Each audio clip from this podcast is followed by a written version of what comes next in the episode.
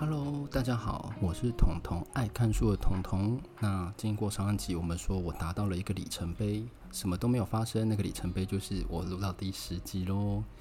那今天我来录第十一集，就比如说我们的双位数的第一集，可以这样说吗？可以这样说，就是另一个起头的开始。所以等到下次我要讲这件事的时候，可能是我们要一百集的时候。那前提是我要活到那个时候，对。那今天我要来跟各位讲的又是一本理财书。那我前面有提到说，诶，我在鲸吞亿万那边有提到说，有一本书它讲到好人脉。那我在致富心态那一本书呢，也有讲到，它是属于比较偏保守的人。那我里面有讲到那一本书我要讲的，那这本书就是我们一直在成品啊、各大店头啊，你去什么借书店都会看到的《习惯致富》。那为什么我不是第一开始就推荐这本书呢？因为它让我觉得，嗯，你如果真的要完全照里面实行，其实蛮困难的。但大家都想说，你如果要致富，当然要困难一点。不是，不是，它其实是把你变成一个人。我们通常说，其实你要变好，其实是变得更好版本的自己。但是它不是哦，它是把你变成某一个 Yes Man，你知道吗？Yes Man，大家不知道有没有看过 Yes Man？每一个东西都是 Yes，Yes，Yes，Yes。但它的结果真是好的吗？所以那部片就是可能在探讨这个部分。那习惯致富这个部分的话，我在讲之前，我先跟各位分享一个，呃，我年轻刚出社会的时候的小故事，就是我被骗。就当初我是在做某某公司的业务，企业业务，然后我遇认识很多法人，然后其中一个法人他们是做投资顾问的公司，那他们也是还蛮屌的，就是他们每一年会保证你有六趴的复利，就是你你只要投一百万，他每一年就给你六万。是保底的，所以其实很多人都投到那里，因为其实六趴其实比很多的定存还高，甚至比你存存第一金四趴还要高，所以大家都会投到那里。你说高吗？也不对。那他们的运作方式其实我就不透露了。如果有兴趣的话，也不用私讯我，没有关系。但是你对这个节目有想法，要记得私讯我。对，然后呢，里面有一个窗口，他其实我跟他很好，因为我们那时候我在办的东西跟他有公司上业务的往来，我就在想说，我可以把钱投到这个六趴上面吗？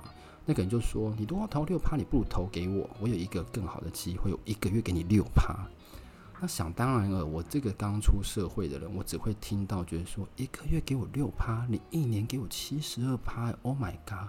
我是三年后我就不用工作了。但是我却对于股市其实没有很认真的，没有一个很全方位的概念，所以我那时候觉得说六趴好像是有可能的，因为你看那些什么。啊、很有钱人，搞不好都是因为这样子才变有钱。但其实我真的大错，错到不行。他就跟我讲说，可以投资中国平板。讲到这个，就可能有点透露出我的年纪，因为投资平板会赚钱，就只有那个年代 才会被骗。对，然后说投资中国平板，然后一个月的利润有六趴，然后我就把钱给他。而且你知道那个钱怎么来的吗？因为我刚出社会没有钱，我还去借信贷，因为我想说信贷一年才两趴，我做那个一年一个月就六趴了，我还不赚死。对，但我好险没有借太多。我借了之后，我就把钱给他。两个月之后，他就说那个已经倒了。所以我是真正有加入过庞氏骗局这件事情。他们先给你一个月、两个月的福利，最后跟你讲倒了。那最后我是怎么挺过来的呢？因为后来那一个人他也是被骗，但是他有承诺说会慢慢还给我们钱，所以他也有慢慢把钱还给我。但是他只还了大概七八成，他还有一两成还没有还。所以，如果他今天刚好有听彤彤爱看书的话，我呼吁你赶快还哦，因为我知道你现在在台中的某个地方，顺便讨债。对，这就是我想要讲的一个小故事啦。所以，其实我们人生中一直会遇到有人跟你推荐不错的投资机会，呃，不错的机遇，然后让你想要去陷入进去。但是，其实我们都不知道说，其实赚钱如果这么容易的话，大家其实都不需要这么努力工作。努力工作，你真的不需要这么多。但也不是说努力工作就一定会变成有钱人，那其实选择很重要。所以呢，习惯致富这个其实它是比较偏向啊、我们讲说致富心态它是悲观者，那习惯致富呢，它就是乐观者的致富圣经。为什么？我先从这个作者开始讲起好了。这个作者有两个，一个呢是拥有一个很专业金融证照 CFP 证照的顾问。然后另一个呢是一个房地产大亨，那他们的共同点是什么？他们都接触过很多有钱人，所以他们把那些有钱人的习惯，透过聊天习惯那些呀、都记录下来。然后就说哦，你平常会做什么？哦，你会做这个哦？哎呀，好巧哦，我也会做这个诶。对对对，那可能就是这样的聊天方式，像婆婆妈妈这样聊天，最后把它记录起来，然后整理出洋洋洒洒三十个习惯，三十个习惯哦。然后他先这本书一开始会先跟你讲说，我们先设计一个财富金字塔，他告诉你现在在哪里。那我来跟各位讲，第零层就是财富不稳定层，第一层是财富稳定层。第二层是财富安全层，第三层是财富独立层，第四层是财富丰饶层。这个有没有让大家觉得说，你如果今天去听直销的话，你是不是很常会听到说，我们有四个象限，其中第一个象限是用劳力去换取金钱，第一个是用劳力去换取什么？第四个象限才是用金钱去换金钱的这种方式，才会是最聪明的。有没有很像这样东西？那我告诉你，这不是巧合哦。我觉得应该这种观念大家都是通用的，因为作者在这一本书写的三十个习惯，你其实呢，只要去听一下直销大会，你就会听到大概二十个习惯，你就会听到二十个习惯。比如说，你要每天很正面；比如说，我绝对会完成我的计划；比如说，我绝对不被负面思思考影响，任何东西都是正面正面。努力，努力，努力，然后你一定会有改变。那我其实对于这种书，我不感冒。我觉得，因为我觉得他可能真的就是活在那个阶层，所以他看的事情就觉得说，这些就是有钱人习惯。你改了之后，你就会变成这样。但其实我觉得，你今天市面上的书、财富书、致富书，教你怎么样去跟有钱人培养一样的心态，这种书太多款了。那如果真的是这样就可以致富的话，为什么现在不是很多人都致富？为什么致富书还有这么多版本？为什么还有致富心态和习惯致富这两个不一样？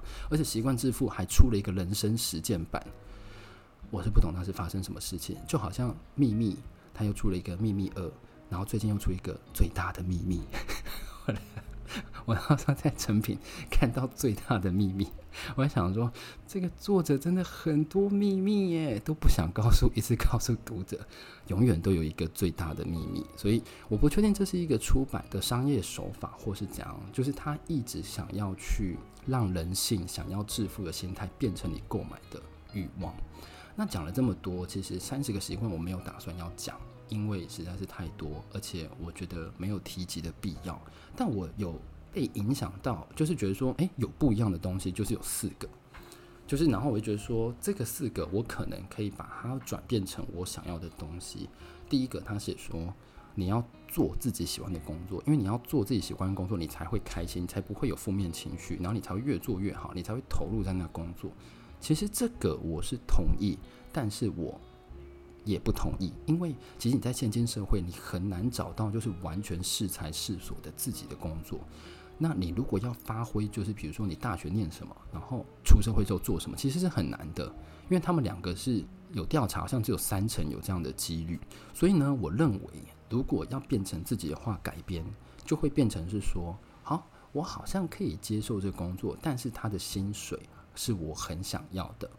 年薪很高，工作我可以接受，做起来不会太难过。OK，这就是我觉得说你习惯致富的第一步，先让自己习惯于工作，再从工作内去找出兴趣。因为如果人家问你兴趣，你搞不好也回答打电动啊，你不是每个人都电竞电竞选手，所以你要做一个自己没那么排斥的工作，对，但你不要让自己活不下去。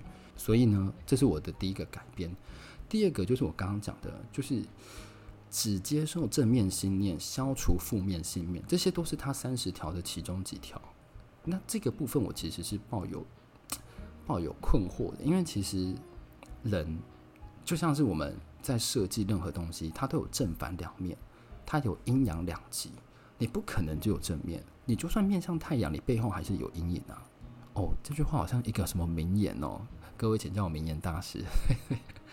所以呢，你如果这样的话，人一定会有阴晴圆缺，你不可能都是一个圆满，不可能都是一个开心的状态。那这句话，我认为大家可以改编成自己的言语，就是你可以变成很正面，但是呢，你没有办法永远都很正面，但是你可以变成更好的版本的自己。比如说，你讲话就是这样子啊，我就是这样子啊，但是你可以变成你的版本里面更好的。自己，那这是要各位去想的部分。比如说，我今天讲话，我都觉得说，哦，这就是我，我的个人特色很明显。那你要怎么样让你自己变成你更好的自己呢？你要让你自己个人特色很明显之外，彰显你的优势之外，但是你不伤害别人，这就是你自己更好版本的自己。因为你如果只做自己的话，你就会不小心一直伤害到别人。但是你如果可以改进，我做我更好自己，但是我没有伤害到任何人，我让每个人都很喜欢与我为伍，但是我完全没有负面的思考的话，那你其实也是一种。习惯致富的方式，因为而且是你可以接受的方式，所有的方式都是要你可以去实行下下去的，那才是有意义的。然后呢，第三点就是我觉得这本书对我来讲最最最重要的影响就是杠杆。我以前一直觉得说，你如果要投资，你去借杠杆是一件非常白痴的事情，因为如果你只看得到它的正面，你觉得它一定会赚，那如果赔了呢？你要怎么还？而且你知道吗？你在股票借借杠杆的话，好，他借你六成，那个券商借你六成，你要自己付四成。你如果今天赔赔到断头的话，你怎么办？像那个一天下杀，马上下杀断头，它隔天涨回来，你有办法撑到那个涨回来吗？不行，因为那不是你的钱。所以我那时候就觉得说，嗯，杠杆好像不行。但是这本这本书有跟我讲另一个观念。就是说，你可以利用杠杆的力量，你去搜寻，你去搜寻市场上比较很低很低的借贷方式，比如说你二胎房贷或是怎样，然后你去投在某一个很稳定会配息的东西。我不知道是什么东西啊，我也没有提供，但是大家可以去想一下，这样子套利是不是也会让你一点一滴的变有钱？诶，这就是这本书我觉得最有价值的地方，它打破我觉得不要借钱去投资。但是你可以借一点钱去做一些小杠杆的投资，然后这个这个投资就算是不行的或是怎样的，你还是有办法风险承担的。那这个也是要再看其他的书，比如说《投资最重要的事》里面就很在乎风险这件事情。最后第四点，第四点就是他告诉我要每天快乐，每天快乐什么意思？我要每天快乐，我真的是我看到想说。我为了要每天快乐，我让自己变得很不快乐，因为我要找方法让自己快乐。所以我后来把它想到一个，大家不知道有没有看过韩国一部很有名的电影叫《寄生上流》。《寄生上流》有一个很经典的台词，我记得很熟。他说：“有钱人不是因为他们本来很善良，他们是因为有钱的才善良。”有没有？所以他在访问的时候，他才会问到那一些人，就是说：“哦，那些有钱人每天都很快乐。”对，我很同意说你是有钱的才善良，但我不同意说你如果没钱你就不会快乐。只是我会觉得说，你不管有不有钱，这都不会促成你快不快的主因。但是我们可以确认是说，你如果没有钱，你不快的时候可能会比有钱多一点点。但是我们都不是庄子，你你你你又不是我，你怎么知道说我快不快乐？